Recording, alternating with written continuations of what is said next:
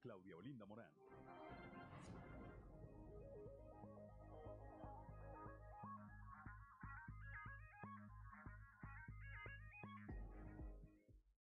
Son las 6 de la mañana, 6 de la mañana con 3 minutos de este lunes 9 de mayo del 2022. Yo soy Juan de León y ya estamos aquí en Fuerte y Claro, este espacio informativo de Grupo Región para todo el territorio del estado de Coahuila.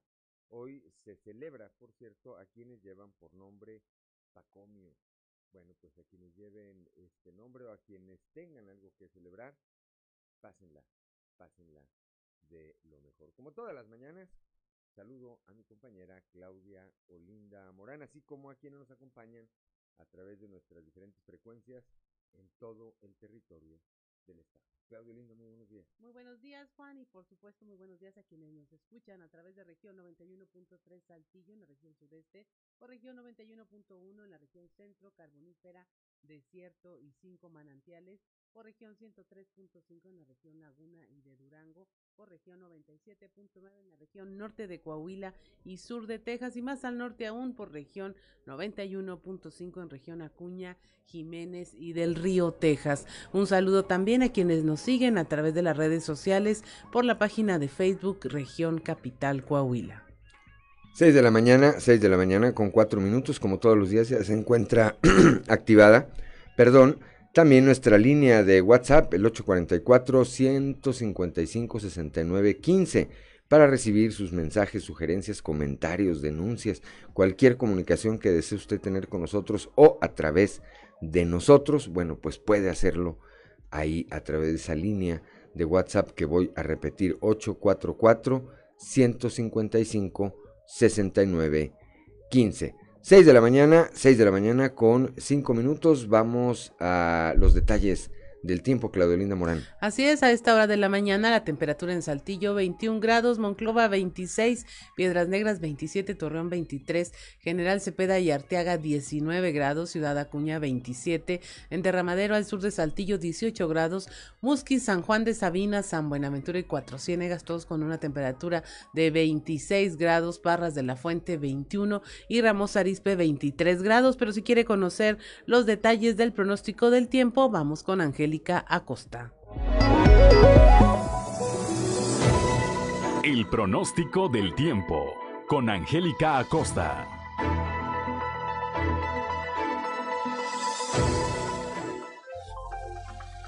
Hola, hola, ¿qué tal amigos? ¿Cómo están? Feliz y maravilloso lunes. Ya estoy lista para darte los detalles del clima. Pon atención, vienen temperaturas muy cálidas para Saltillo, máxima de 32 grados para el día de hoy, mínima de 20. Durante el día, periodo de nubes y sol y por la noche un cielo parcialmente nublado. Ojo, atención Saltillo, se incrementa la posibilidad de precipitación más por el día, más durante el día que por la noche, ¿ok? 40%. Toma tus precauciones. Nos vamos hasta Monclova, temperatura súper cálida, el termómetro marcando una máxima de 39 grados, mínima de 25 durante el día, un cielo totalmente soleado, un cielo claro, muy muy cálido y por la noche un cielo claro y también cálido por la noche.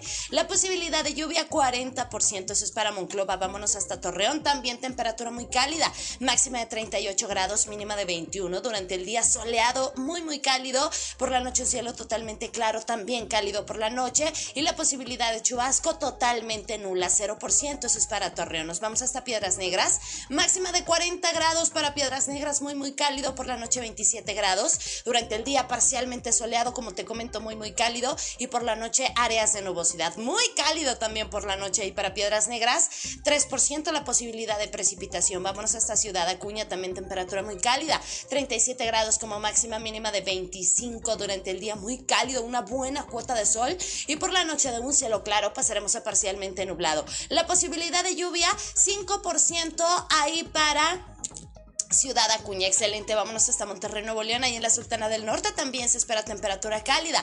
Máxima de 37 grados, mínima de 24 durante el día. Despejado, un cielo claro, un cielo soleado muy, muy cálido y por la noche parcialmente nubladito. 40% la posibilidad de precipitación. Amigos, ahí están los detalles del clima. ¡Feliz lunes!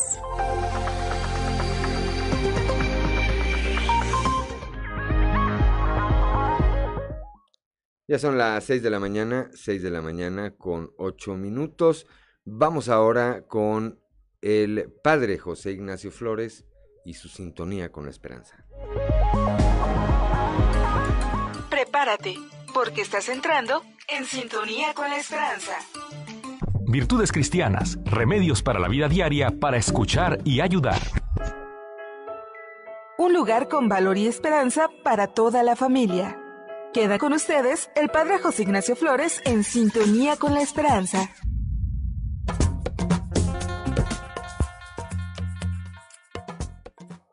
Ahora hablemos del séptimo mandamiento, no robarás. Yo no me veo entrando en un banco con pistola en mano y vestido con careta, gritando como en las películas, todo el mundo al suelo, este es un asalto. Tampoco en este estilo de robo más moderno o desgraciadamente actual de engordar partidas presupuestarias adjudicándolas a personas de confianza y un poco para mí y otro para ti. Aunque sin embargo es acusable el habernos quedado con alguna que otra vuelta en la compra, la feria, o hacernos los despistados en el colegio cuando alguien pregunta por alguna bola perdida.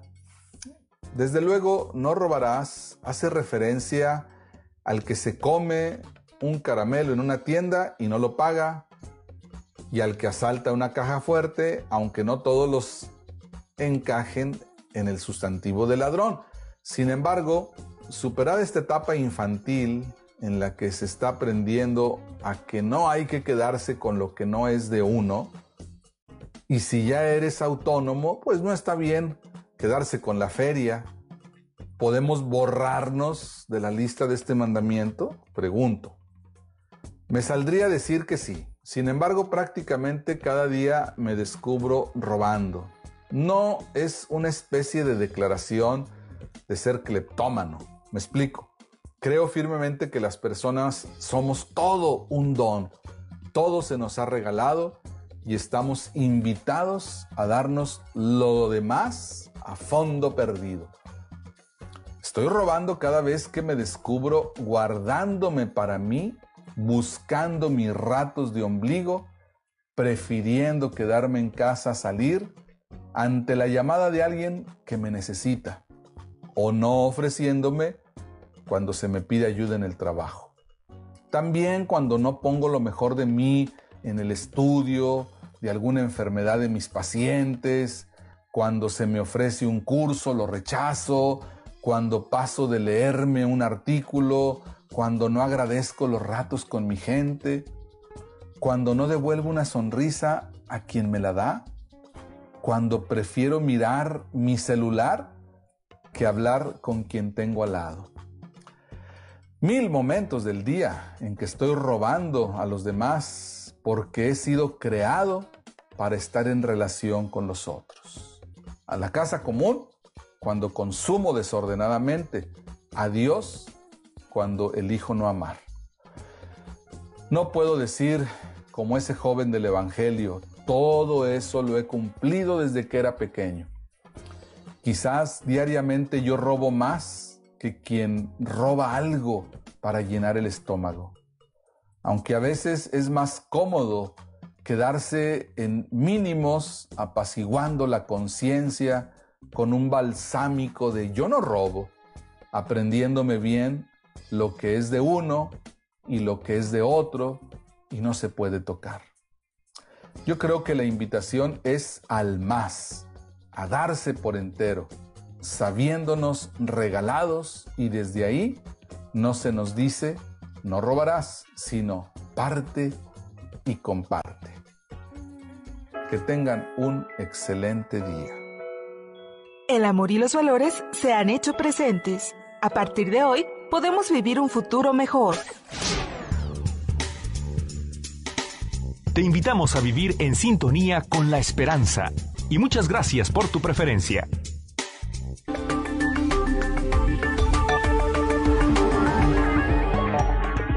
Son las 6 de la mañana, 6 de la mañana con 12 minutos. Bueno, pues vamos directamente a la información. Brigadistas de la región sureste combaten dos incendios forestales. Cristo Vanegas nos informa.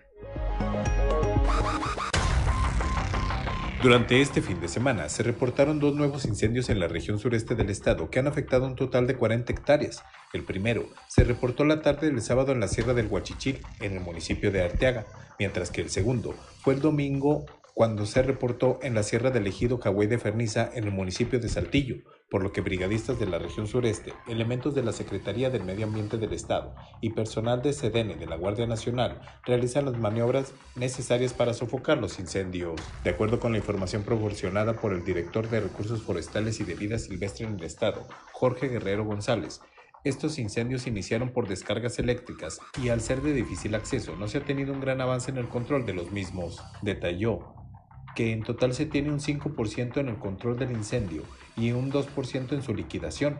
Esto debido a que ninguna de las dos zonas siniestradas se cuenta con acceso terrestre, por lo que se tiene que hacer uso de un helicóptero para poder llegar a este punto y sofocar el incendio. Agregó que por seguridad de los rescatistas se suspendieron las labores de combate de incendio alrededor de las 7 de la tarde, pero que desde las primeras horas de este lunes se continuará con las maniobras para sofocar los incendios. Para Grupo Región informó Christopher Vanegas. Son las 6 de la mañana con 14 minutos. Claudelina Morán. Inicia este lunes el proceso legal contra el presunto feminicida. Christopher Vanegas nos informa.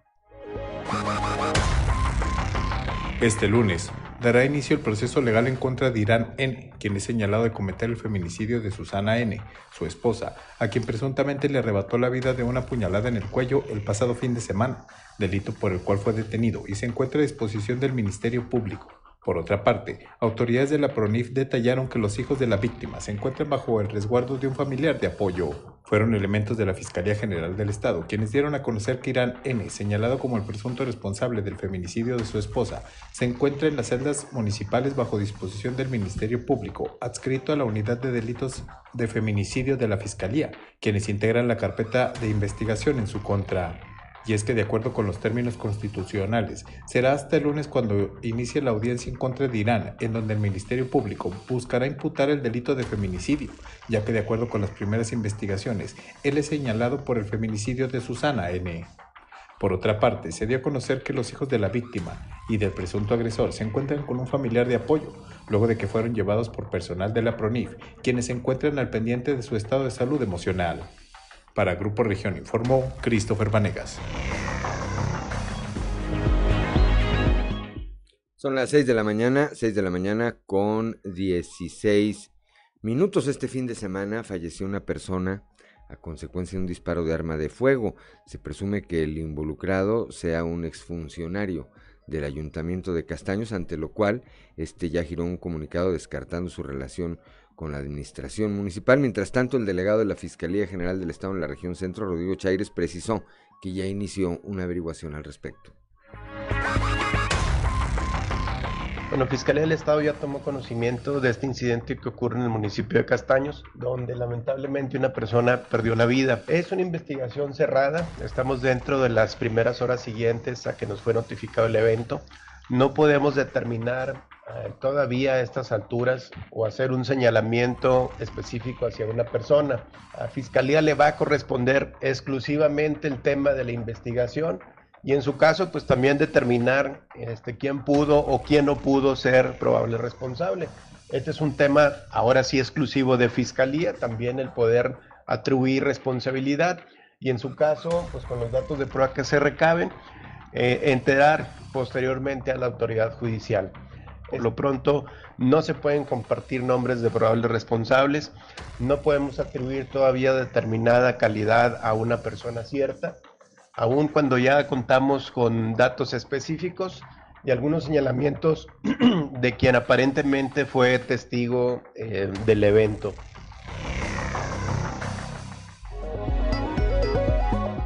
Son las 6 de la mañana, 6 de la mañana con 17 minutos, Claudelina Morán. En Piedras Negras balearon a una pareja, eh, los agresores huyeron. Norma Ramírez nos informa. Durante la madrugada de este domingo, varios sujetos a bordo de un vehículo Chrysler 300 negro dispararon en varias ocasiones en la colonia Ampliación Lázaro Cárdenas a la altura de la calle Vicente Guerrero del numeral 206 cuando una pareja se dirigía a su domicilio, les dispararon con un arma y lesionaron a la mujer en un hombro del lado derecho. Posteriormente los sujetos huyeron. Al lugar acudieron paramédicos de la Cruz Roja Mexicana, pero los vecinos ya se habían llevado al hospital a la mujer lesionada por lo que recibiera atención médica. Algunas unidades de la Policía Municipal y elementos de la Agencia de Investigación Criminal acudieron a hospitales para entrevistarse con la lesionada y recabar así la declaración de la pareja de la mujer y vecinos para determinar lo que había ocurrido. Se hizo la búsqueda de los pistoleros, pero no se pudo dar con ellos. La Fiscalía General de Justicia abrió una carpeta de investigación sobre estos hechos. Son las 6 de la mañana, 6 de la mañana con 18 minutos, un migrante hondureño murió en una volcadura ocurrida en la carretera Rosita Allende. Moisés Santiago Hernández tiene la información. Durante la mañana de este sábado, falleció un migrante originario de la República de Honduras en una volcadura. Las autoridades informaron que portaba una identificación oficial de aquel país a nombre de José Fidencio Ávila Vaca, de 38 años de edad. Hugo Martín Subildea Cantú, titular de Protección Civil de Allende, informó que recibieron el llamado de auxilio debido a que se había presentado una volcadura, por lo cual la ambulancia de Allende Morelos acudieron al lugar, ubicado en la carretera federal 57, en su tramo libre a la altura del lugar conocido como Las Corrientes. Indicó que el reporte señalaba que en el lugar había varias personas lesionadas, por lo cual se trasladaron ambulancias de Allende y Morelos, pero para cuando llegaron solo se encontraba una persona ya sin signos vitales. Elementos de la Fiscalía General del Estado acudieron a dar fe de los hechos, abriendo una carpeta de investigación para dar con el resto de los pasajeros, los cuales posiblemente también son migrantes y huyeron del lugar para evitar ser repatriados. Desde la región carbonífera para Grupo Región Informa, Moisés Santiago. Son las 6 de la mañana, 6 de la mañana con 20 minutos. Estamos en Fuerte y Claro.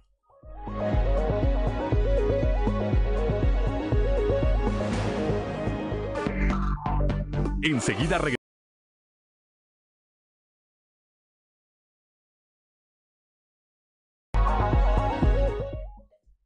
Ya son las 6 de la mañana, 6 de la mañana con 25 minutos. ¿Qué escuchamos, Claudelina Morán, para quienes nos acompañan a través de la frecuencia modulada? Escuchamos Corro Vuelo Me Acelero de Timbiriche, uno de sus éxitos.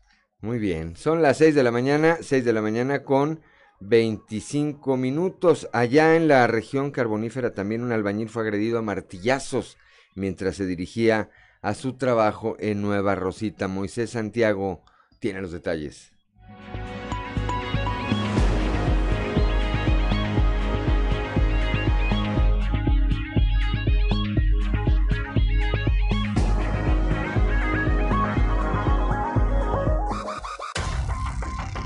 Durante el pasado fin de semana, un albañil que fue identificado como Marcos Tulio Martínez Castañeda resultó lesionado en una riña inesperada en la colonia Sarabia de Nueva Rosita. Se informó que el lesionado iba rumbo a su trabajo y repentinamente un hombre de quien se reservó sus generales lo atacó con un martillo y le propinó un golpe en la cabeza, causándole una contusión en la parte frontal de la misma. Paramédicos de bomberos atendieron al herido en su casa en la calle Piedra Negra número 55 de la colonia Sarabia y lo trasladaron al Hospital General. Trascendió que el caso lo van a turnar a la Policía de Investigación Criminal para que indaguen y localicen al agresor. Hasta el momento el afectado dijo que desconoce el motivo de la agresión, pero se reservó detalles por cuestiones personales y fue un familiar el que dio aviso a las autoridades del hecho para que lo auxiliaran y lo trasladaran a un hospital. Desde la región carbonífera para Grupo Región Informa, Moisés Santiago.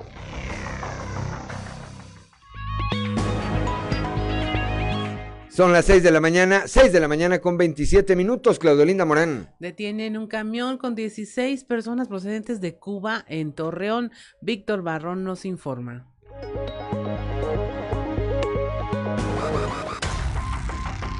Un camión de la línea Futura con 16 indocumentados de origen cubano a bordo que se dirigían a Ciudad Acuña fue detenido por agentes de la Dirección de Seguridad Pública Municipal de Torreón la tarde del pasado sábado. Informó la corporación que el autobús venía procedente de Chiapas y en este viajaban 10 hombres mayores de edad, 5 mujeres, entre las que se encontraba una menor de edad. quienes fueron detectados durante una revisión de rutina en un filtro de seguridad instalado en el ejido Albia. Al dialogar con el operador del camión, este reconoció ante los oficiales que transportaba pasajeros extranjeros, quienes habían reaccionado con nerviosismo. Posteriormente, los indocumentados aceptaron ser de nacionalidad cubana y no pudieron acreditar su estancia legal en el país. Por tal motivo, fueron llevados al centro temporal para su certificación médica y puestos a disposición del Instituto Nacional de Migración. Para Grupo Región informó Víctor Barrón. Ya son las 6 de la mañana, 6 de la mañana con 28 minutos. Vamos rápidamente a la portada del día de hoy de nuestro periódico eh, Capital, que en su eh, nota principal, bueno, destaca esta información de la que ya nos hablaba hace un rato nuestro compañero Christopher Vanegas. Eh, dos, un par de incendios forestales atacan zonas boscosas acá de la región sureste del estado. Brigadistas ya trabajan tratando de controlar de controlar estos siniestros. Eh, bueno, pues que ojalá, que ojalá no se tarden mucho en eh, pues poder eh, controlarlos, en poder extinguirlos. Por otra parte, Cristóbal Negas nos comentaba ya, hoy se define la situación legal de esta persona, de este el, maestro Irán, señalado de haber o acusado de haber quitado la vida a su ex esposa la maestra Susana N. El obispo de la Dios de Saltillo, Monseñor Hilario González, brindó ayer un mensaje especial con motivo del Día de las Madres. Dijo que una madre nunca deja de serlo. Más adelante tendremos los detalles de esta declaración. Allá en Monclova se habla de eh, que todo apunta a que luego de los señalamientos por su presunta responsabilidad en la eh, restauración no autorizada por el INAH en el Museo Coahuila y Texas, eh, habría renunciado el director de Arte y Cultura, Rolando Valle. Más adelante también estaremos platicando de este tema. El fin de semana, eh, el alcalde de Saltillo, José María Fraustro, llevó apoyos y obras eh, a ejidos de Saltillo, Desarrollo Rural, la Dirección de Desarrollo Rural redobla esfuerzos para elevar la calidad de vida en las comunidades en las comunidades rurales. Son las 6 de la mañana, 6 de la mañana con 30 minutos. Vamos ahora a nuestra columna en los pasillos.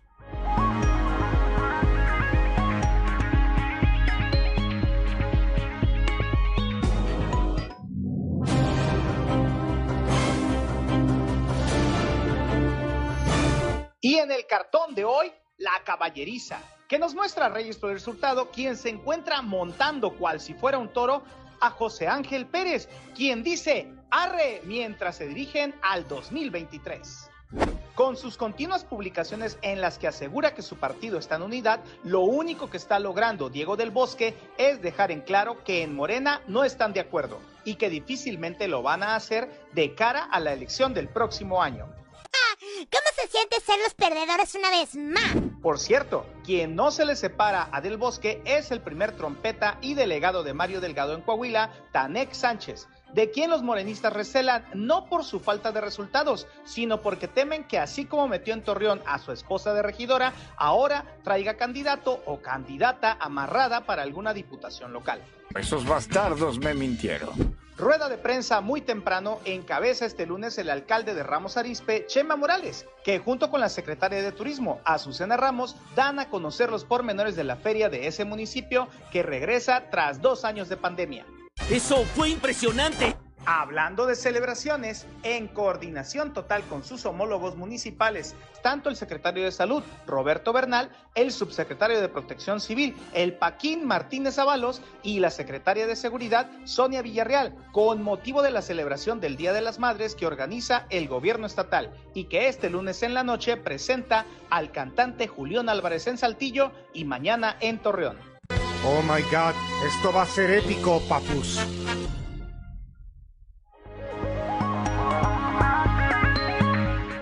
Ya son las 6 de la mañana, 6 de la mañana con 32 minutos. Antes de continuar, comentarle a la gente, a los ciudadanos que viven aquí en la capital del estado, desde esta mañana, desde las primeras horas de este lunes, el centro, la zona centro, de Saltillo, este, bueno, pues ha sufrido algunas modificaciones en su circulación debido esto al concierto que se presenta hoy en la noche en la Plaza de Armas.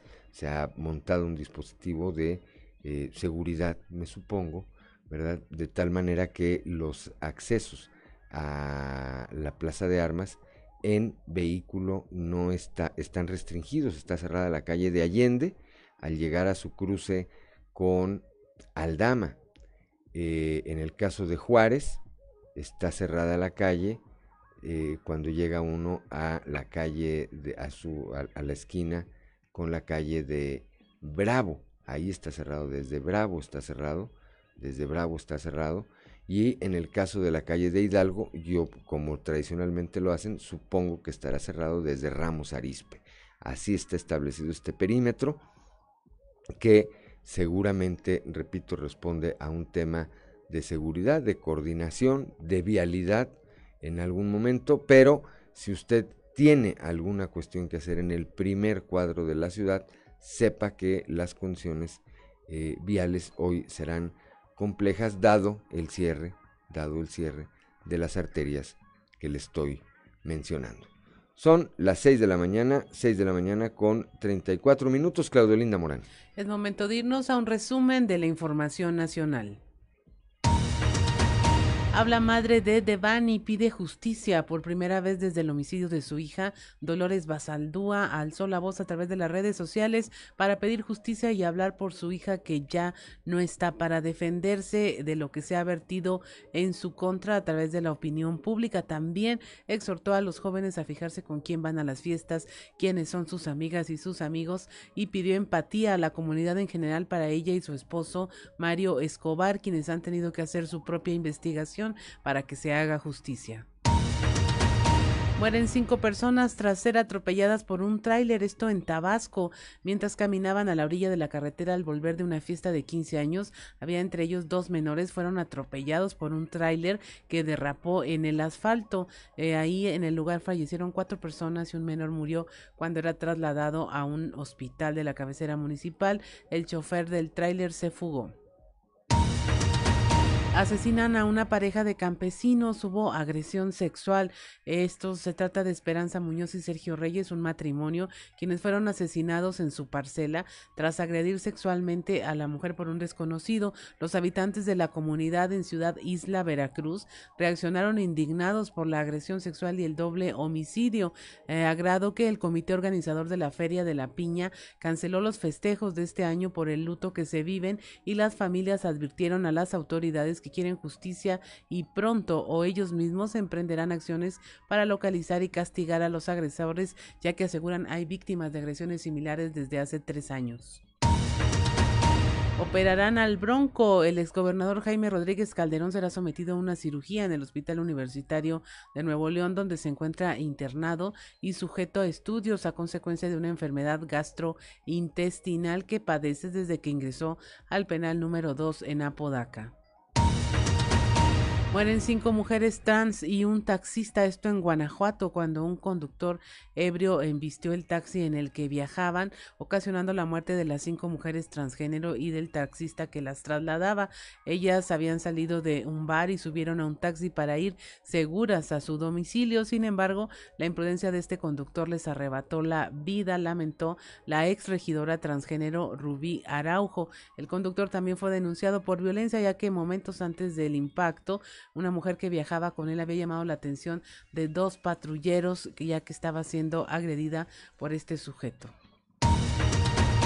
Y finalmente, a punto de la tragedia en el Aeropuerto Internacional de la Ciudad de México, dos aeronaves de Volaris estuvieron a punto del impacto luego de que el controlador aéreo le diera pase libre a un segundo avión en donde todavía se encontraba el primero. El incidente se reportó a través de las redes sociales, donde circula un video en donde se escucha a un controlador aéreo dar la orden al piloto de un Airbus A320 de Volaris de aterrizar en la pista 5 izquierda. Esto pese a que en el mismo lugar estaba otra aeronave nave haciendo maniobras. Sin embargo, el piloto se percató, se dio cuenta del error y decidió regresar al aire.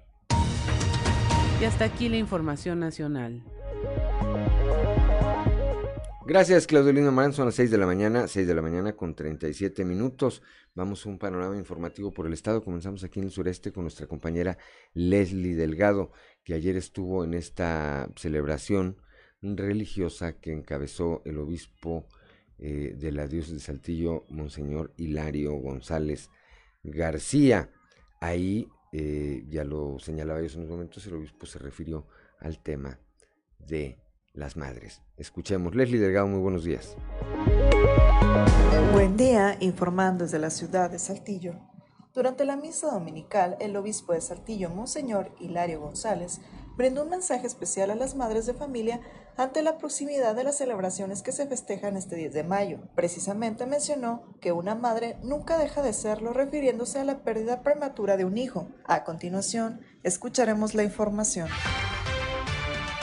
Si Dios nos da una vocación, generalmente nos da las gracias necesarias para acompañar esa vocación. Y sabemos que una vocación pues no termina eh, solamente aquí en la tierra, se prolonga. Y una mamá no deja de ser mamá nunca. Aunque sus hijos hayan fallecido o se hayan ido lejos, la mamá sigue siendo mamá, tiene un corazón materno. Entonces buscar en Dios las gracias, el consuelo, la fortaleza para comprender la situación, para encomendar a su hijo, para que llegue al cielo y pues para que su corazón materno no se marchite. Eh, no cerrar el corazón, yo también les diría, a la misericordia de Dios, a la compasión de Dios nuestro Señor, y que busquen, habrá maneras de seguir ejerciendo esa vocación materna en el servicio, en la ayuda, en el acompañamiento de otras personas, a veces otras personas que han perdido hijos, una mamá que ha tenido esa experiencia, que la ha sanado, ayuda mucho. Agradezco la intervención y deseo que tengan un excelente día.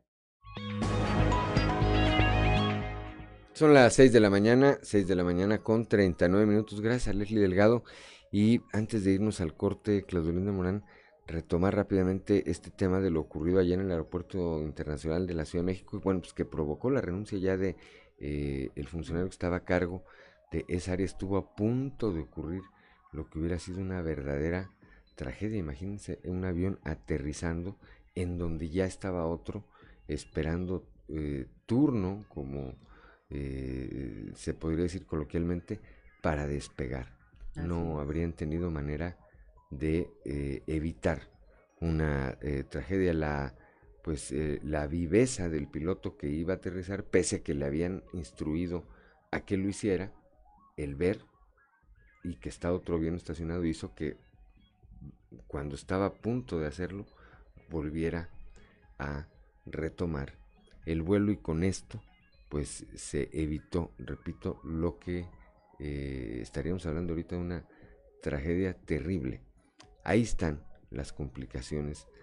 Por un lado de lo que ocurre en el aeropuerto internacional de la Ciudad de México, que ya está totalmente saturado, y el aeropuerto internacional eh, Felipe Ángeles, que no, que no termina de despegar, ¿verdad? Este, mira, nos manda un saludo. Buenos días, Juan de León y Claudio Linda. Vamos, familia yo en carretera, ellos viéndoles por Facebook y yo escuchándole. Y nos damos cuenta que aún no escuchamos la reflexión matinal del ingeniero Joel Roberto Garza Padilla, desde Ciudad Frontera. Fíjese que no se ha reportado hoy don eh, Joel Roberto Garza Padilla. Eh, le, le contestamos esto a, a nuestro amigo Francisco Zarco. Esperemos que en un momento más esté haciendo comunicación ya con nosotros allá desde Frontera Coahuila. Y a usted y a su familia, pues le deseamos obviamente que tenga un eh, viaje sin complicación, que lleguen a su destino con bien y les reiteramos el eh, agradecimiento por el favor de su atención. 6 de la mañana, 6 de la mañana con 41 minutos, estamos en Fuerte y Claro. 6 de la mañana con 47 minutos a quien nos escuchan a través de la frecuencia modulada Claudelina Morán. ¿Qué escuchábamos? Hoy viene muy pop, popero, sí, nuestro productor Ricardo Guzmán. Así es, popero noventero, pero con versiones de este año eh, con Eric Rubín, Ámame hasta con los dientes, también de Timbiriche. Muy bien, son las 6 de la mañana, 6 de la mañana con 47 minutos allá en la región centro. Eh, trascendió que este fin de semana habría renunciado a su cargo el director de arte y cultura ahí en Monclova. Guadalupe Pérez, Guadalupe Pérez tiene la información. Muy buenos días, saludos desde la región centro. El viernes de la semana pasada trascendió la información de que el director de Arte y Cultura, Rolando Valle, habría presentado formalmente su renuncia. Sin embargo, el director de Recursos Humanos asegura que todavía no ha sido notificado al respecto, sin embargo, ya tenía conocimiento de este hecho. En voz de Jorge Garza, esto nos comenta. No, me ha girado nada el alcalde. Eh, no tengo todavía instrucciones respecto a, él, ¿verdad? Su pago sigue siendo, eh, sigue corriendo igual, de la misma manera. ¿Sigue trabajando entonces en el municipio? Ah, así es, hasta donde yo supe hoy, acaba todavía en función.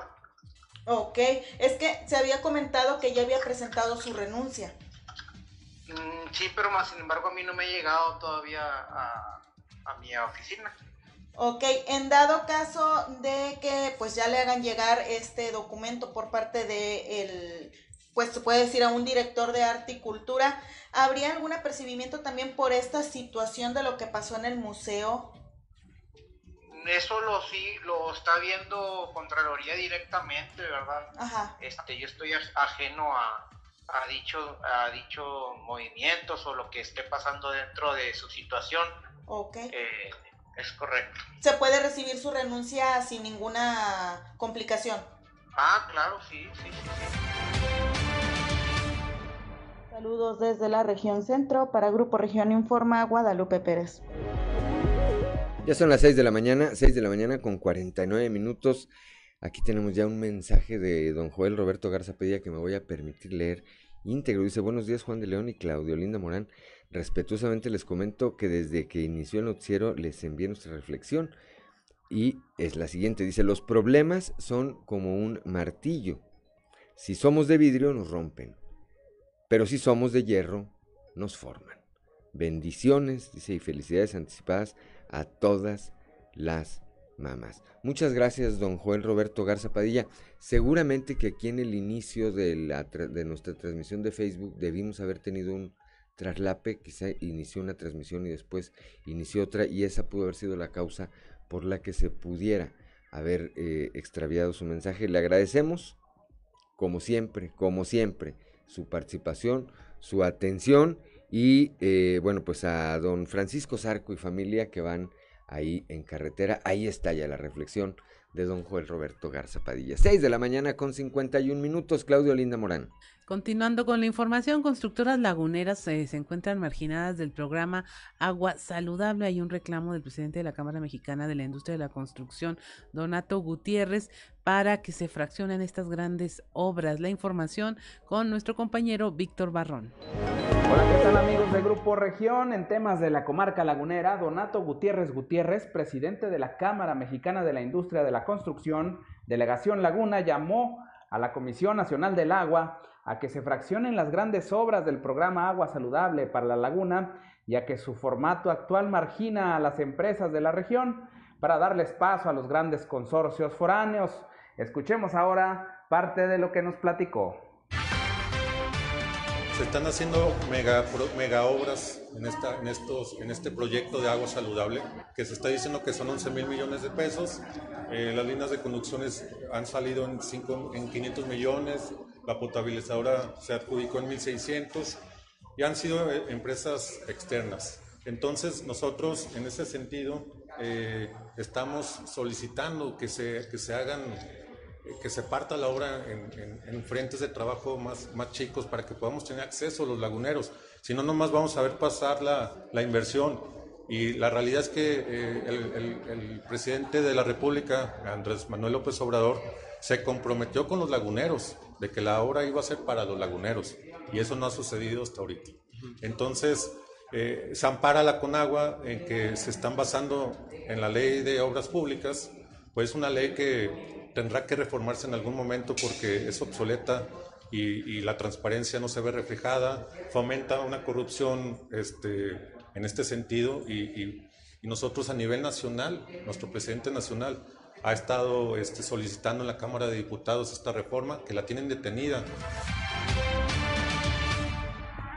Esto es todo en la información. Desde La Laguna reportó Víctor Barrón. Un saludo a todo Coahuila.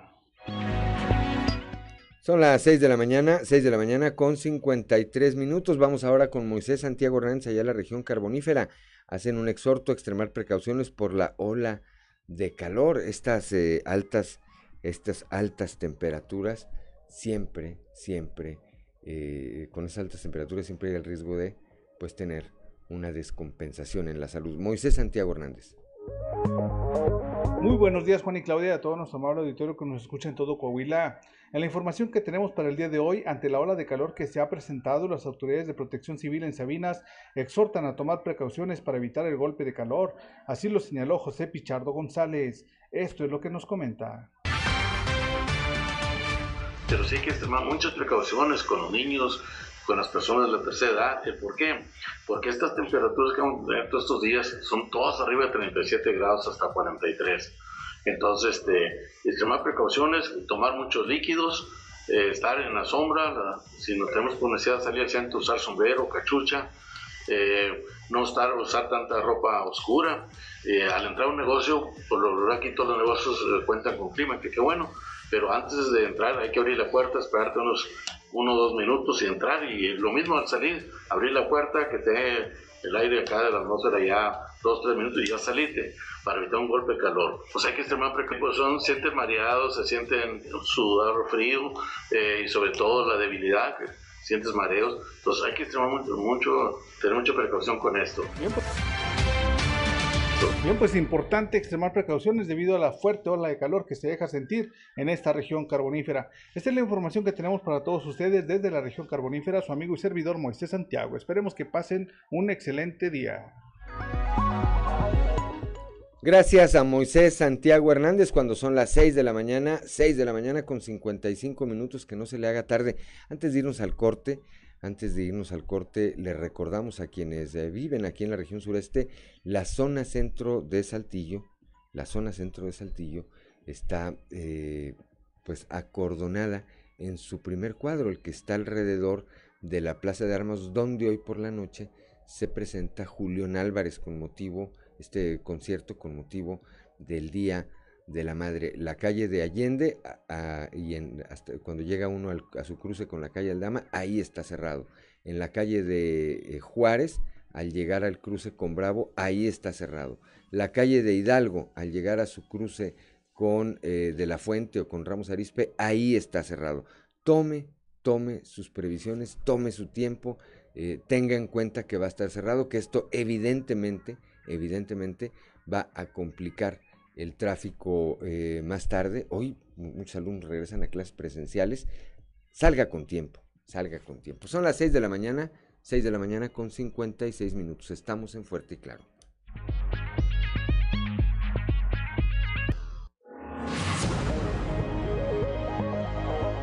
Son las 7 de la mañana, 7 de la mañana en punto, que no se le haga tarde. Bueno, antes de ir con nuestro amigo Rubén Aguilar Valenzuela, le enviamos un saludo a Juan Olvera, que nos escucha todos los días allá en el municipio de Progreso, Coahuila. Juan Olvera, muchas gracias por el favor de su atención. Y ahí está el saludo. Y ahora sí, como todos los lunes, Rubén Aguilar Valenzuela. Rubén, qué gusto saludarte. Muy buenos días. Buen día, eh, eh, Juan, ¿qué tal? Pues en esta ocasión mi comentario eh, es sobre la Guardia Nacional como todos y todas sabemos, el pasado 27 de abril la Guardia Nacional asesinó a un estudiante de de Guadalajara, Ángel Yael Ignacio Rangel, de apenas 19 años, eh, y pues ha puesto sobre la mesa de la discusión la militarización, por un lado, la eh, actuación de la Guardia Nacional en particular, y este muy prestigiado Centro de Derechos Humanos, que es el Miguel Agustín Pro, eh, Centro de, los, de la Compañía de Jesús en México, de los jesuitas, ha hecho un extraordinario análisis, me parece, de eh, este asesinato. Primero, pues plantea que, y cito textual, que la acción de la Guardia Nacional, en este caso, obedeció a una lógica castrense de eliminar al enemigo y no de, y no de una lógica civil de garantizar la seguridad ciudadana respetando los derechos humanos. Pues, eh, como un órgano, una instancia militar, todos sabemos que es una mentira, que es una estructura civil, toda esta eh, formada por militares y marinos, pues actuó en la lógica de matar al enemigo y punto, y se confundió y bueno.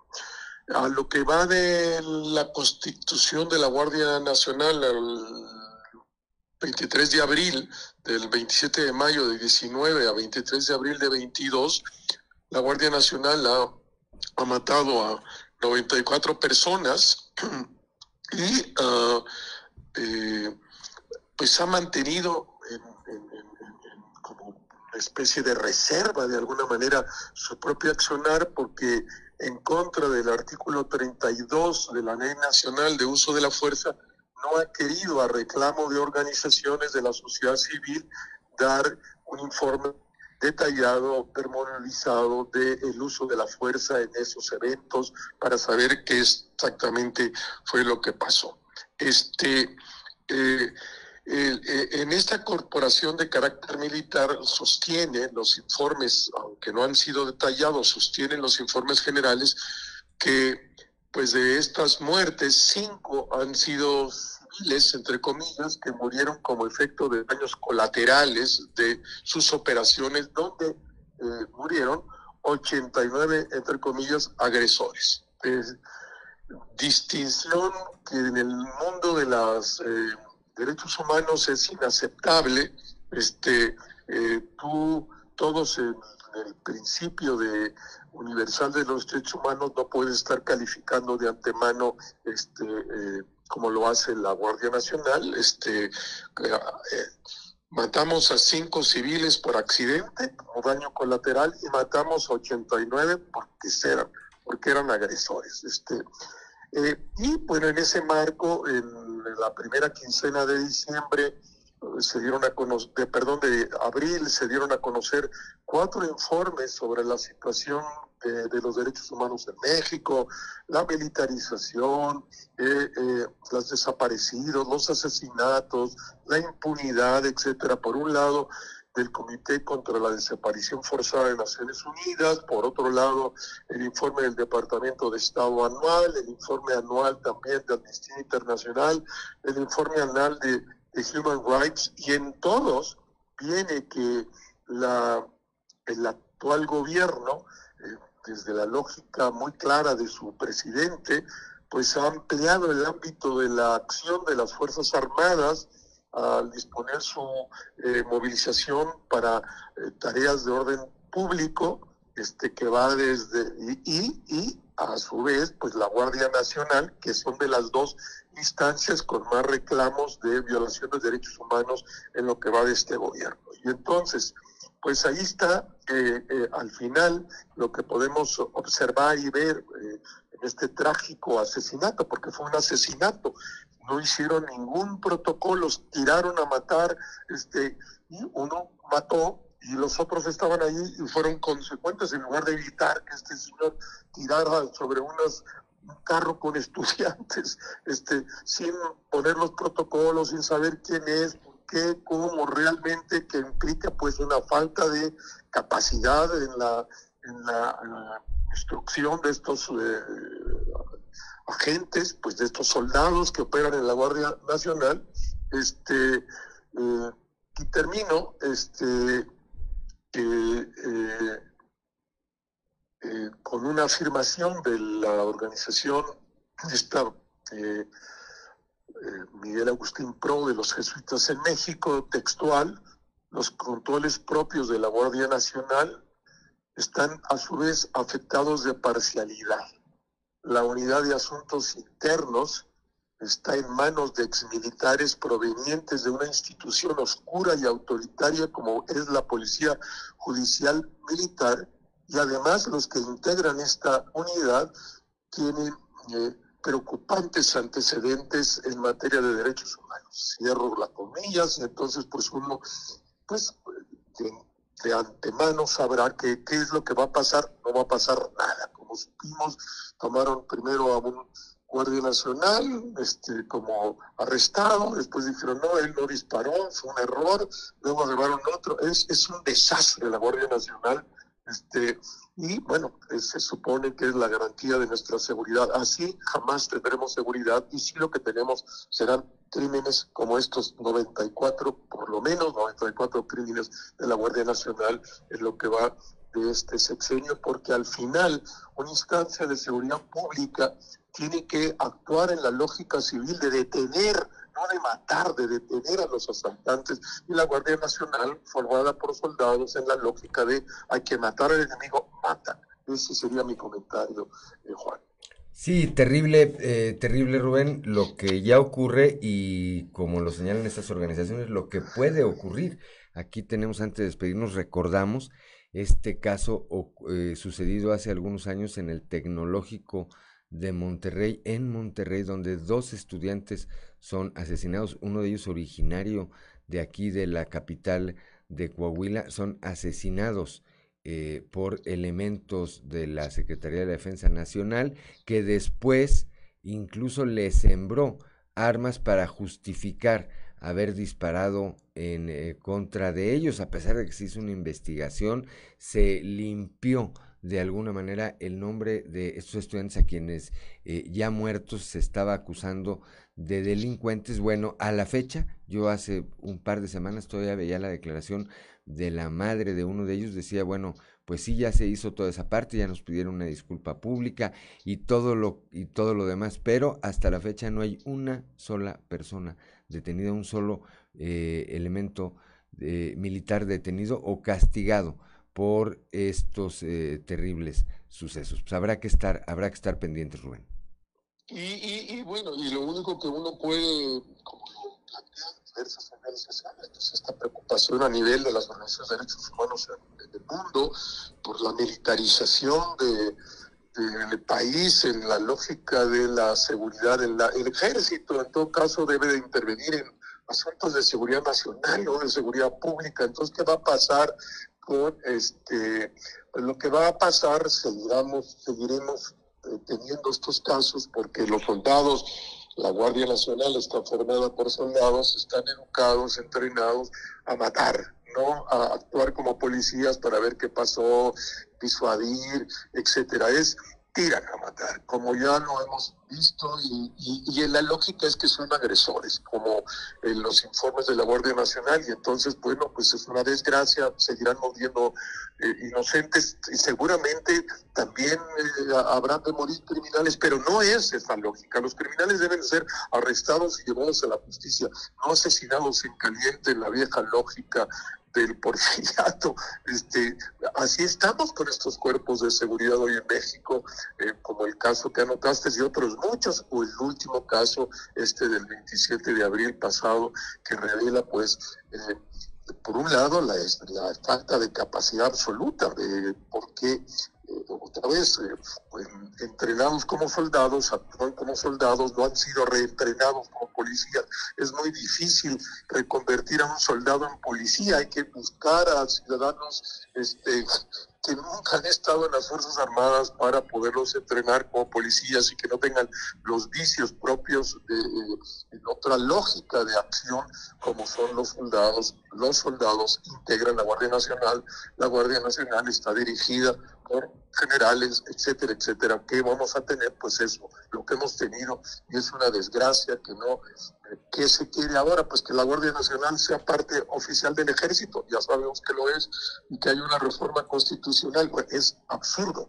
Y el mundo de los derechos humanos, de los organismos internacionales, Naciones Unidas, seguirá señalando que es una grave violación de los derechos humanos en una sociedad como la mexicana que militarice la, la, la, la, acción de la seguridad pública que debería estar en manos de policías civiles. Así es, Rubén. Pues estaremos pendientes, como siempre. Un gusto saludarte y bueno, pues que tengas un excelente inicio de semana, Rubén. Igual, Juan, igual para toda la gente que nos oye. Buen día.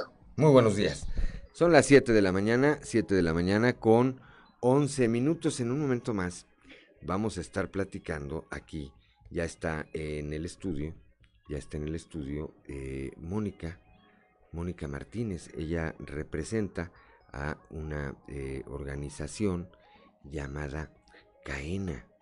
Eh, y bueno, traen una convocatoria bastante, bastante interesante. Muy buenos días, Mónica. Le apreciamos primero eh, su presencia aquí esta mañana y bueno, platíquenos, platíquenos qué es lo que nos viene a comentar el día de hoy. Bienvenida, Claudio Linda Morán, su servidor Juan de León. Buenos días, Claudia. Buenos días, Juan. Pues muchas gracias por el espacio y buenos días a todo tu auditorio. Y platicarles de esta, de la convocatoria Cadena Mujeres con Valor en su segunda edición. Esta convocatoria es a nivel estatal, entonces este, está abierta en seis categorías.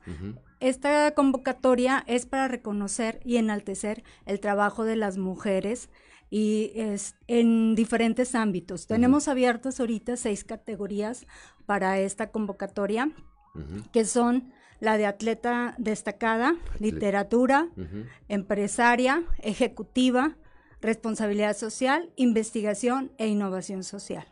Bien. Eh, ¿Qué hay que hacer para participar? Eh, eh, ¿Se pueden las mujeres apuntarse por ellas mismas? ¿Las tiene que apuntar alguien más? ¿Cuál es la mecánica de esta convocatoria, Mónica? Para postular a las participantes lo pueden hacer ellas mismas, están estas dos alternativas, o lo puede hacer un tercero, puede ser un familiar, un amigo, alguien que esté del trabajo, que diga, oye, esta mujer es bien talentosa en esto, lo que sí tienen que tener una trayectoria comprobable, porque a través de nuestra página web, que es www.cadenamujer.org, ahí está un link donde ellos pueden meter toda esa información para comprobar su trayectoria. Estoy viendo aquí unas imágenes que nos hizo llegar, allá aparece Ariana Cepeda, aparece Marcela Monjarás, que son jóvenes saltillenses que se han destacado en el ámbito de sus competencias. En el caso de Ariana es frontenista y en el caso de Marcela Monjarás, pues es una soprano, si no, si no mal recuerdo, ¿verdad? Ah, es correcto, Juan. Ellas fueron nuestras líderes ganadoras de la primera edición. En esta convocatoria es, cabe mencionar que no es nada más el premio, sino que es una, ahora sí que es una convocatoria para desarrollar a líderes durante un año. E inicia con el premio, reconociendo su trayectoria, pero a después viene una fase 2, que es la fase del plan de desarrollo, donde todas aquellas líderes ganadoras, que ahí estuvieron Ariana y Marcela, tienen un plan de desarrollo con el TEC de Monterrey y luego, bueno, un premio económico también, ahorita les platico sobre todos los premios que se ganan, pero después de ese plan de desarrollo viene la fase de réplica, que es la fase de réplica donde estas ganadoras, estas líderes, replican todo su conocimiento, tanto del plan de desarrollo como la expertise que tienen, para inspirar a más mujeres. que creo que esa es una parte, digo, no deja de ser importante la cuestión de los premios y demás, pero el ejemplo y, la inspiración, como bien lo apunta usted, eh, que generan en otras mujeres, pues a mí me parece que es una de las cosas más importantes de, una convocatoria, de un esfuerzo que eh, como el de esta naturaleza. Claudio Linda Morán. Eh, preguntarte el tema este del reconocimiento a las buenas prácticas laborales con perspectiva de género. Tengo entendido que también las empresas participan en esta categoría. Tenemos, son dos categorías, dos convocatorias, perdón. Una es la de líderes que les comentaba ahorita y la otra categoría es para empresas que emplean buenas prácticas con perspectiva de género. Hay tres categorías también en esta convocatoria. Pueden encontrar todas las bases ahí en nuestra página web www.cadenamujer.org. Todas las este, dudas, preguntas, alguna inquietud que tengan a través de nuestras redes sociales que son Cadena Mujer en Facebook, Cadena Mujer en Instagram, en Twitter.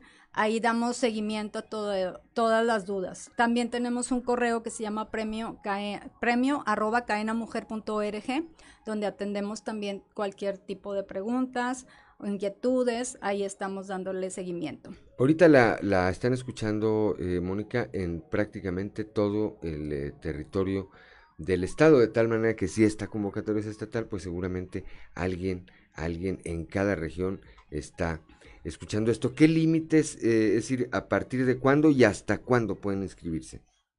o Eh, postularse, co- como sea el, Mira, el qué bueno que mencionas ahorita que estamos escuchándonos a través, este, a nivel estatal, porque justo esto, digo, la convocatoria es a nivel estatal. La, la primera edición la tuvimos eh, con participación de nueve municipios de- del estado de Coahuila, Bien. la cual nos da mucho gusto. Queremos que se sumen más esta- en este año. En la primera convocatoria participaron los municipios de Monclova, Frontera, Saltillo, Torreón, Piedras Negras, eh, creo que también San Buenaventura y, es, es, si mal no recuerdo, Arteaga. Arteaga. Bueno, Fueron. pues ahorita la escuchan allá en la laguna, en toda la laguna, por la 103.5 de FM, en Acuña, Jiménez, por la 91.5, en Piedras Negras, por la 97.9 de FM, e- y en toda la región centro, la carbonífera y los cinco manantiales, por la 91.1 de frecuencia modulada. También aquí para todo el sureste del estado, por la 91.3 de FM. Entonces, ¿cuándo o a partir de cuándo y hasta cuándo pueden eh, eh, eh, eh, Postularse. postularse? La convocatoria ahorita está abierta, invitamos a todas las mujeres o a, este, al público en general para que postulen a mujeres destacadas en las seis categorías que ya mencionamos, que fue la de atleta destacada, la de ejecutiva, empresaria, literatura, lo que es también responsabilidad social, investigación e innovación social. Tenemos la, la convocatoria abierta hasta el 15 de mayo. Hasta el 15 de Ahorita mayo. todavía tenemos tiempo para reunir toda la papelería, todo lo, lo que estamos ahí solicitando para comprobar su trayectoria. También está en, nuestro, en nuestras redes sociales de Instagram, pueden encontrar ahí un como video de cómo se pueden postular para aquellas mujeres, porque sí nos ha tocado que dicen, oye, no sé cómo preparar todo este, es- esta papelería, cómo hago para que se visualice mi trayectoria. Entonces ahí les damos un video de cómo pueden irse preparando su expediente para que lo puedan ingresar en el link de nue- que está en nuestra página www.cadenamujer.org y ahí puedan ingresar toda esta documentación. Tenemos eh, dos eh, minutos antes de irnos al corte. Eh, Mónica, platíquenos de los premios, a ver. Los premios, es, fíjate que es algo padrísimo porque están muy completos. Te comentaba ahorita de- del plan de desarrollo, que, que es parte de los premios. Pero a- aparte de lo que te comentaba, que tienen un plan de seminarios ahí por parte del TEC de Monterrey, 100% pagado. Está también un incentivo económico de 10 mil pesos. Está la presea Cadena Mujer con Valor. Está también un plan de mentoría que eh, durante este plan de desarrollo ellos tienen una mentora. El plan de desarrollo es transversal, pero la mentoría sí es muy enfocado a cada categoría. También eh, por parte de Fundación Beca hay un ahí, ahí entran a una plataforma de o un acceso a becas internacionales en su trayectoria específica. Y aparte de esto tenemos otro taller de emprendimiento por parte de expertos que viene a complementar el premio. En total son seis premios los que se ganan las ganadoras y está muy completo. Viene la parte del desarrollo, viene Sí. incentivo económico y viene la parte de mentoreo para su parte de crecimiento y demás. Que a mí me parece que, eh, insisto, es lo más importante. No se vaya, Mónica. Son las 7 de la mañana, 7 de la mañana con 20 minutos. Regresamos, regresamos en un momento para, eh, bueno, hacer ya una última recapitulación aquí a esta convocatoria a la que nos eh, viene a invitar eh, al auditorio Mónica Martínez de Caen.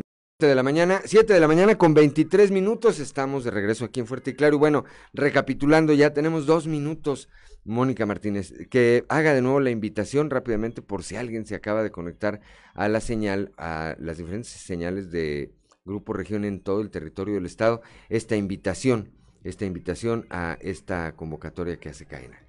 Pues invitar a todas las mujeres coahuilenses a que participen en esta convocatoria Premio Cadena Mujer con Valor en sus seis categorías.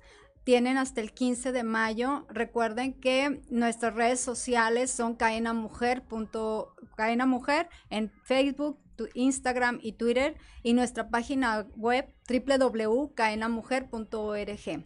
Tenemos hasta el 15 de mayo para ingresar todo nuestro expediente y que se puedan postular a este premio. Muy bien, pues eh, le agradecemos como siempre, eh, la verdad, a ver si ahí nos puedes ayudar. Le agradecemos de verdad, eh, Mónica, su presencia esta mañana aquí con nosotros. Seguramente en, antes de que cierre esta convocatoria tengamos la oportunidad de platicar de nueva cuenta y ya que venga todo este proceso, pues también le vamos a agradecer que venga a platicarnos cómo le fue. Claro que sí, para platicarles de en esta segunda edición cuáles fueron los resultados. Bueno, nada más, en, la, primera edición me decía cuánta, qué, qué número de participantes tuvieron. En la primera edición tuvimos un total de 72 participantes, donde el 60% fue el empresarial, el 21% fue el cultural y el 19% el deportivo. Entonces ahorita lo que estamos este, que, difundiendo más es que haya más participantes y en otras categorías también, sumar más categorías. La meta evidentemente pues es crecer, ¿verdad? Exactamente, sí nos dimos cuenta que en la primera edición nos preguntaban mucho por responsabilidad social, por innovación, ciencia y tecnología, entonces en esta segunda edición agregamos esas categorías para que más mujeres pudieran entrar a este premio. Muy bien, pues ahora sí, le apreciamos de verdad eh, Mónica, su presencia esta mañana aquí y estaremos, estaremos en, eh, comunicación. Muy buenos días. Muy buenos días y muchas gracias. Son las 7 de la mañana, 7 de la mañana con 25 minutos. Si nos permiten, podemos ir rápidamente con Alberto Borman y algo que vale la pena leer.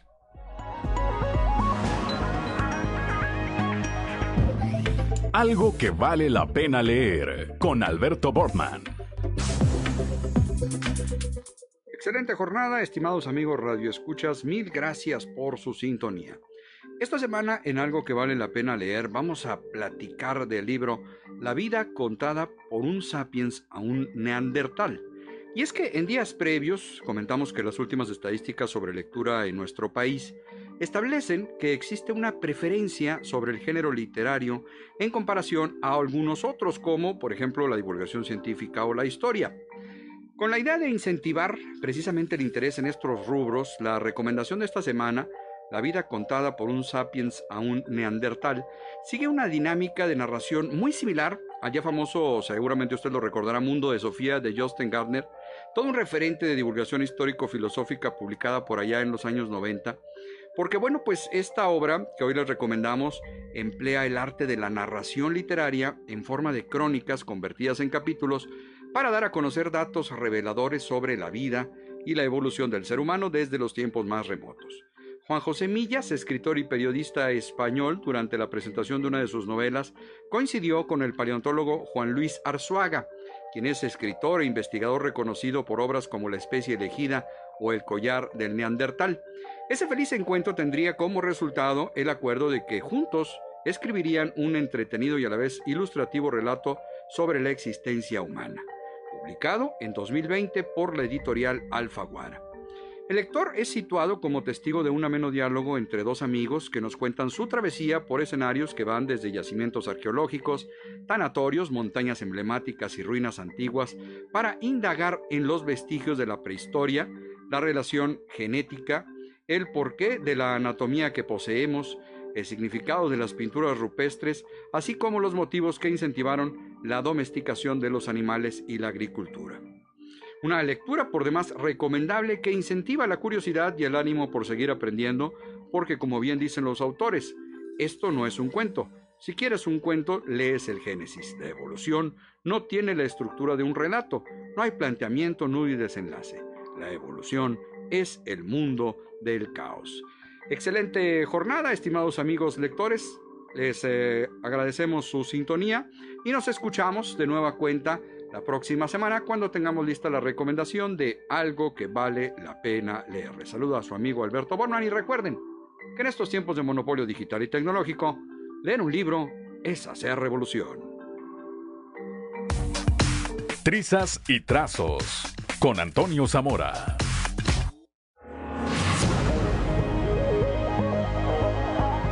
Ya son las 7 de la mañana, 7 de la mañana con 28 minutos. Vamos directamente con Toño Zamora, ya a la región centro. Toño, muy buenos días. Buenos días, Juan. Buenos días a las personas que nos sintonizan a esta hora. Fíjate que la acusación contra Fernando Monroy, del director corporativo de AMSA, sería por fraude calificado. Se podría sumar el delito de operaciones con recursos de procedencia ilícita al haber realizado pues eh, operaciones, válganos la redundancia, de compra con esos recursos. Incluso le podrían agregar delitos fiscales del orden federal y si le siguen buscando, Juan, seguro encuentran más cosas, eh, concurso de delitos, así le dicen los abogados, y eso depende del resultado de las investigaciones. De acuerdo a la información obtenida por una fuente extraoficial, eh, pero de digno crédito, como normalmente se dice, apenas se está integrando la carpeta de investigación donde ya se tienen testimonios y peritajes contables. Hay que recordar que en un principio se filtró la información en el sentido de que Monroy Guajardo había desaparecido 100 millones de, de, pesos, bueno, dijeron de dólares, si mal no recuerdo, y, y, pero bueno, también aquí deberán las autoridades correspondientes acercar a las empresas o personas físicas con actividad empresarial que hayan facturado a la cerera. ¿Por qué? Porque se supone también que existen empresas fantasmas que entraron por ahí a facturar, cobraron y no hicieron nada eh, en la cerera. ¿Por qué? Pues es que el exdirector corporativo de Altos Hornos de México, Juan eh, Fernando Monroy Guajardo, pues era el, eran los oídos, eran los ojos de Alonso Ancira Elizondo, pues hasta que lo sorprendieron, vamos a llamarle en este desliz financiero, pues que tiene a todos en jaque, incluso a los trabajadores sindicalizados que están temiendo que les hayan desaparecido también el fondo de pro huelga que deben de cobrar ya en estos días Mañana vence la revisión del contrato colectivo de trabajo. Normalmente se entrega un fondo de pro, de pro huelga, que es una lana, y pues bueno, están en tres y dos no saben qué es lo que va, a pasar con, su dinero, incluso también con el supuesto pago de utilidades que tendría la empresa, porque dicen que Fernando Monroy se llevó todo. Si pierden los acereros, es Fernando Monroy, si llueve, es Fernando Monroy, si hace calor como ayer, antier, 48 grados centígrados, pues también el culpable es Fernando Monroy y Juan. Pues eso es lo que ocurre cuando alguien se pone en el ojo del huracán, como quien dicen, se convierte en el villano favorito. Van a decir que perdió el Canelo también por, eh, por, por, su culpa. Lo cierto, Toño, lo cierto es que al calor de estas investigaciones eh, y de lo que se ha dicho de manera oficial y extraoficial, pues está haciendo un salpicadero ahí de padre y señor mío. Ya se habla hasta de una ex empleada en la administración de Alfredo Paredes, que antes de eh, eso era pues una secretaria y después pasó de un día para otro a facturar cientos de millones de pesos en una empresa. Creo que esto apenas es la punta del iceberg, como dicen, eh, en mucho, muchas cosas que van a salir una vez que eh, vayan avanzando estas, estas indagatorias, Toño. Sí, yo creo que sí, ¿no? Algunas de esas cosas son inciertas de lo que se dice, otras cosas son verdades y pues bueno, como dices tú, Juan, hay que esperar el resultado de la investigación para ver hasta dónde se llega. Por lo pronto, Fernando Monruego Guajardo debe estar ya en algún paraíso donde no hay extradición porque pues esta cosa va en serio. Así es. Bueno, pues gracias, Toño, como siempre, un excelente inicio de semana. Hasta mañana. Muy buenos días. Son las 7 de la mañana, 7 de la mañana con 33, con 33 minutos. Y sí, todo esto eh, que está ocurriendo ahí en torno a Altos Hornos de México, eh, auditorio Claudio Linda, pues va a dar mucho de qué hablar porque un fraude eh, de las proporciones de las que se hablan, pues es difícil pensar que nada más haya estado involucrada una, dos, tres, o 10 personas. Seguramente hay muchísimos más, algunos de manera involuntaria, ya lo verán, y algunos de manera más que voluntaria. Pero, pues, con el mismo, con el mismo cargo de responsabilidad, porque dicen que el, desconocimiento de la ley no te exime de la responsabilidad legal cuando hay la comisión de un, de un delito, ¿verdad? Entonces, pues bueno, eh, habrá que prepararnos, habrá que prepararnos para ver qué ocurre. Son las 7 de la mañana, 7 de la mañana con 34 minutos, no sé si ya tengamos, ya está en la línea telefónica, ya está en la línea telefónica, este, machetazo al caballo de espadas, dicen, ya está en la línea telefónica nuestra compañera, periodista y amiga, Jessica Rosales, que eh, la semana pasada no habíamos podido platicar con ella, este, hay que sacar cita para hablar con ella. No, no se crean. Habíamos eh, traído ahí un poco de, complicación para eh, empatar las agendas. Bueno, la semana pasada Jessica Rosales recibió eh, un premio, el primer lugar de una convocatoria de la organización civil Documenta. Es un concurso de coberturas periodísticas.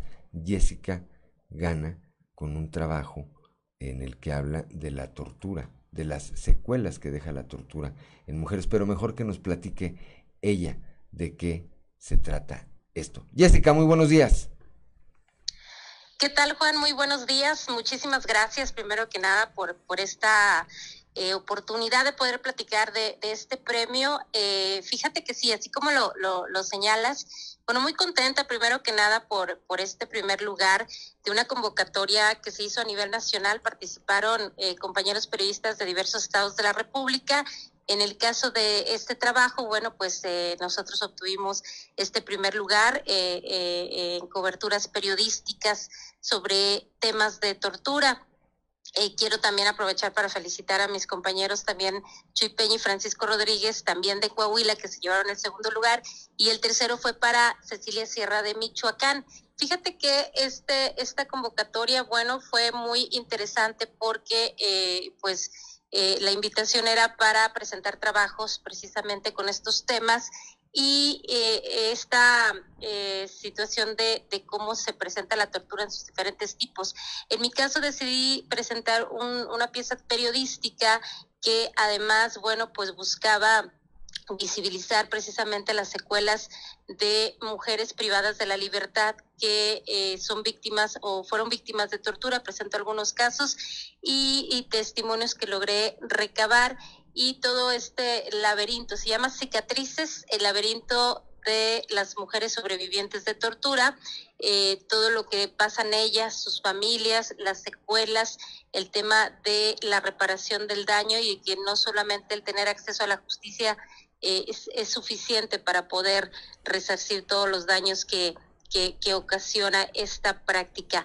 Eh, quiero compartirte además que en mi caso, en particular, esta pieza periodística logré realizarla por un, un taller también al que invitó previamente hace algunos meses la organización civil Documenta, en donde nos enseña y nos capacita cómo entender los temas de tortura, cómo darles cobertura, cómo eh, eh, tratarlos adecuadamente para que, sobre todo, eh, lograr el respeto de los derechos humanos eh, en este sentido.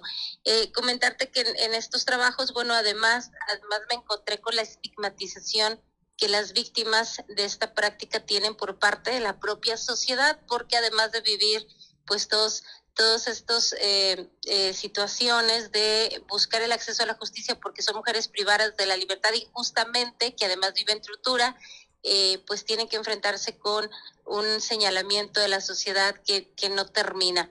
Eh, además, por supuesto, bueno, pues la importancia de nosotros como periodistas de estarnos capacitando constantemente y poder presentar trabajos de mayor calidad. Esto fue parte de un taller, posteriormente una mentoría y bueno, pues así se logra este trabajo que tiene la novedad Juan, de eh, presentarlo a través de las eh, plataformas digitales que ahora pues prácticamente han sido un boom.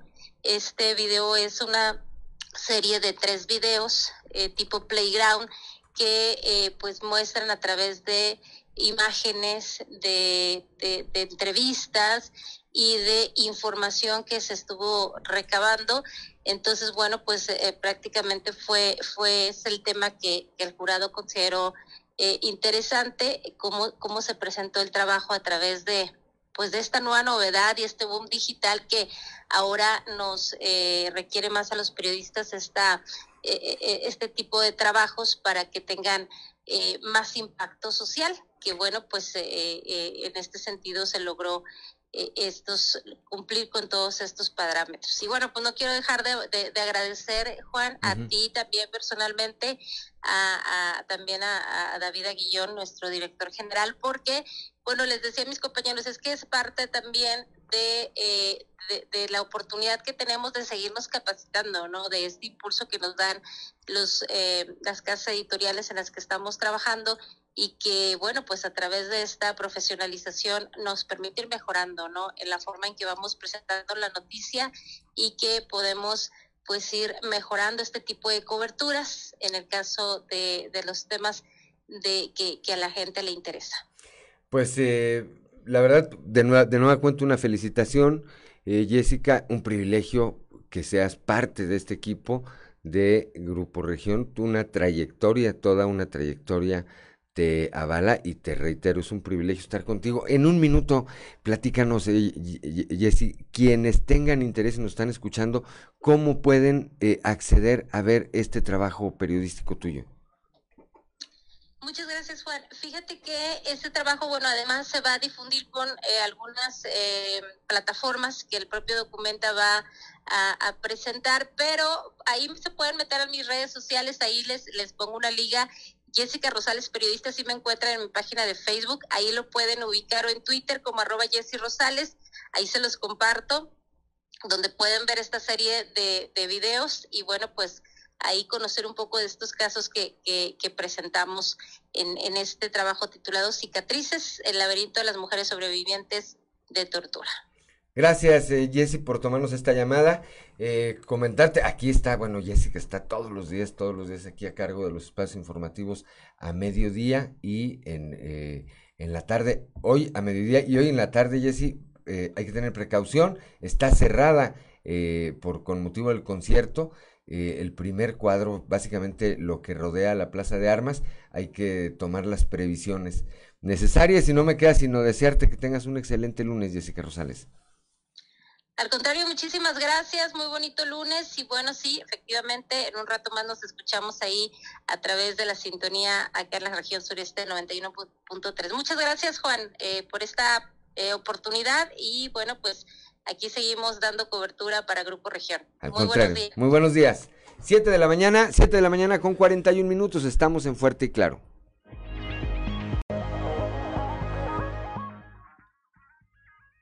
7 de la mañana con 44 minutos. Continuamos con la información. Avanza la, reactivación y diversificación económica en la región centro de Coahuila como resultado del impulso a diversos proyectos de inversión nacional y extranjera que han generado nuevas fuentes de empleo directas. Esto lo señaló el gobernador eh, Miguel Riquelme tras destacar que es una de las regiones en las que se trabaja con mayor interés de parte de diversas dependencias estatales enfocadas en abatir el rezago que se generó al depender de una sola actividad productiva.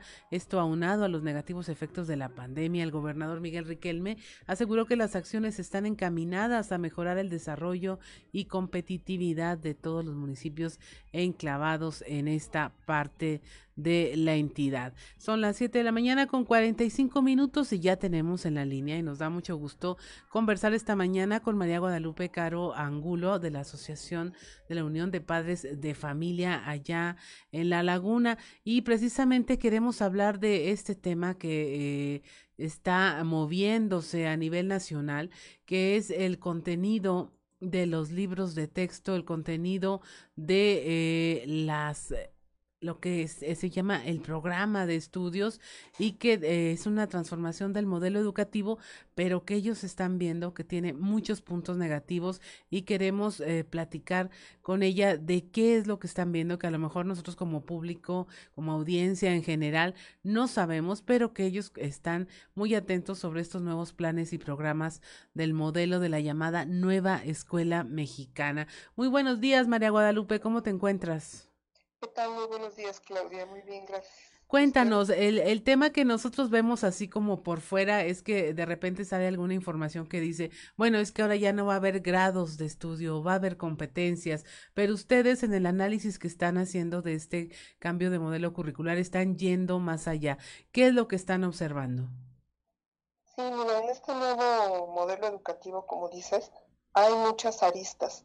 No es nada más, este, vamos a cambiar el modelo educativo para mejorar la educación y ya. Eh, se tiene que hacer muchísimas modificaciones. En primera instancia, este, cualquier modelo, tanto educativo como de otro tipo, tiene que tener un plan piloto para probarlo y ver en dónde hay algunos errores y pues mejorarlo, ¿verdad? Y ahorita no ha habido ningún este programa piloto, no se ha implementado en ninguna parte de la República, en ninguna escuela, para ver este, este tipo de problemas. Simplemente se quiere este, implementar ya a partir de agosto próximo, para el próximo ciclo escolar, y pues, este, pues ahora sí que como Dios nos da a entender, ¿verdad? El último, Podríamos decirlo. Así es, el último eh, gran cambio en el modelo educativo que, que yo recuerdo, o al menos que del que tengo memoria, tenía que ver con que, bueno, es que ahora los maestros van a llevar como un cuaderno testigo de las actividades, pero los contenidos eran básicamente los mismos. Ahora, ¿qué, qué es lo que ven ustedes particularmente eh, ajeno al bienestar de la educación en México en este nuevo plan? Aparte, pues obviamente de esto de que pues, ni siquiera se ha piloteado en ninguna parte. Sí, pues precisamente no se tiene el material, no, no se cuenta con un material, no se ha dicho qué material se va a utilizar. Uno de los graves problemas, por ejemplo, es que los normalistas que van a salir en este ciclo escolar, o sea, ahora en, mayo, junio, este, están preparados para el modelo educativo del 2017. Entonces, ¿cómo van a implementar el modelo, el nuevo modelo educativo, si no están capacitados. Y los maestros que ya están en las escuelas no, se, no van a recibir una capacitación o van a recibir una capacitación express de un mes en donde pues van a tener que estudiar, ¿verdad? O prepararse en un mes para un sistema, a un nuevo sistema educativo. Esto es muy grave. Así es. Por ejemplo, el tema es eh, de forma o de fondo, porque de forma hemos visto muchos cambios. Ah, ahora vamos a tener viernes de reuniones eh, de maestros para que analicen ahí no sé qué cosas que antes no se tenían.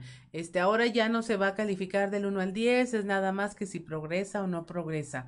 Eh, esto cambio de nombres muy por encimita daña el tema de la educación o estamos yéndonos ya al fondo de qué se va a enseñar, cómo se va a enseñar. El, el, panorama que ustedes tienen es que obviamente este nuevo programa no está tomando en cuenta eh, los efectos de la pandemia en la educación. No se ha ah, visto los efectos en cuanto a pérdida de los derechos de los niños que pues están en medio de la violencia y la pobreza, las afectaciones que se tuvo, las instalaciones de los planteles adecuadas. No contempla esto que sí es fondo. Sí, este, realmente es un problema de fondo. Y este, nosotros estamos planteando eh, que si realmente es necesario un cambio en un modelo educativo en, esto, en este momento. Como tú lo has dicho, hay muchos más problemas educativos que tenemos como para estar ahorita cambiando un modelo educativo.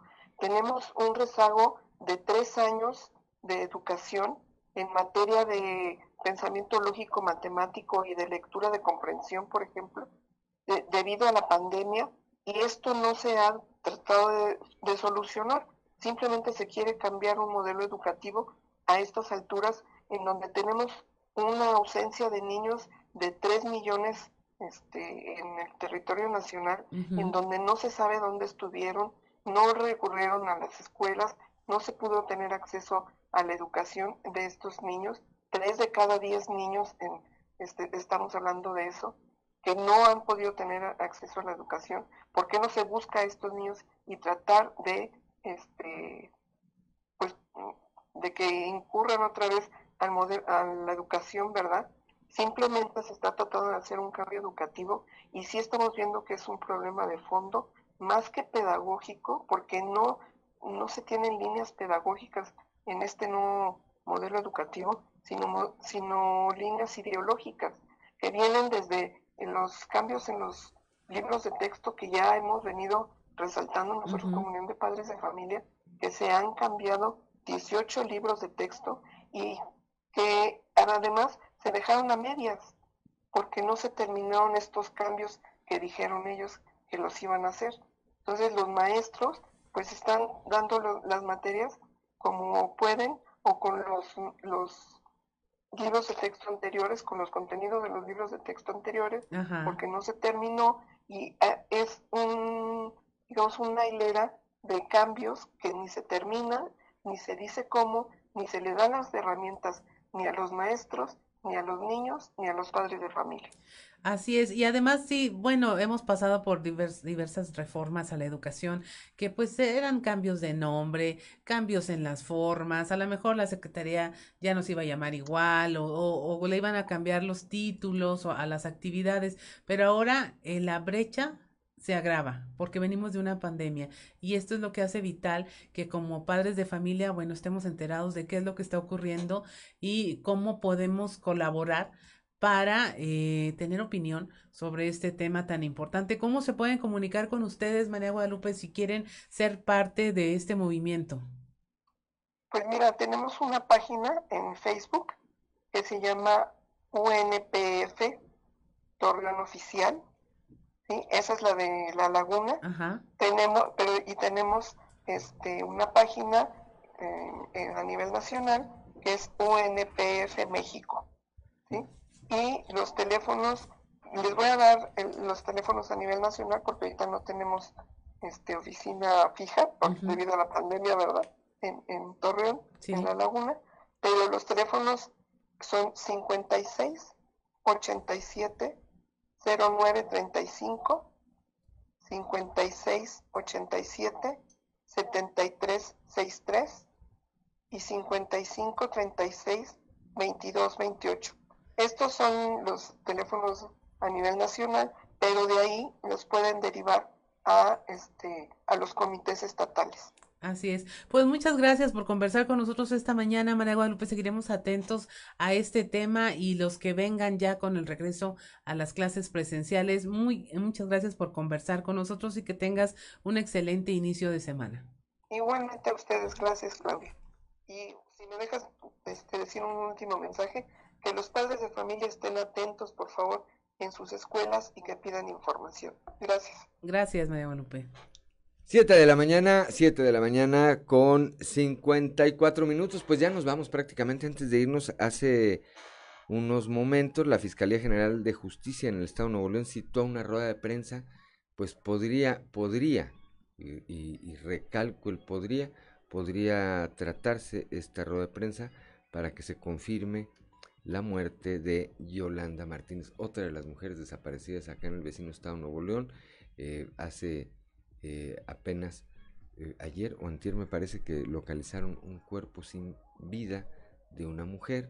Por su estado era difícil identificar si era Yolanda Martínez o no, pero todo apuntaba desde ese día que había indicios de que así era por algunas identificaciones y algunas eh, eh, pertenencias que se encontraron junto a este cuerpo. Bueno, los espacios de mediodía eh, y de en la tarde de Grupo Región le estaremos, le estaremos actualizando esta información. Antes de irnos, le recordamos a quienes nos escuchan aquí en la capital del estado el cuadro que rodea a la Plaza de Armas con motivo del concierto eh, del Día de las Madres que hoy dará Julián Álvarez en la noche aquí en la Plaza de Armas está cerrado. La calle de Allende, al llegar a su cruce con Aldama, ya no hay, ya no hay paso. En la calle de eh, Juárez, al llegar al cruce con Bravo, ya no hay paso. En la calle de Hidalgo, al llegar al cruce con Hidalgo, ya no hay paso. Tome sus previsiones.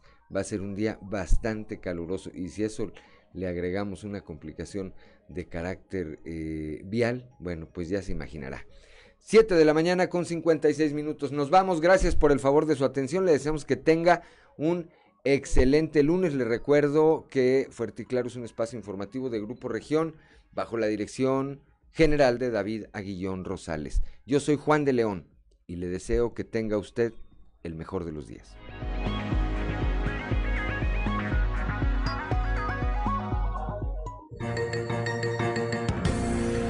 Escuchaste Fuerte y Claro. Las noticias como son. Transmitiendo para todo Coahuila. Fuerte y Claro.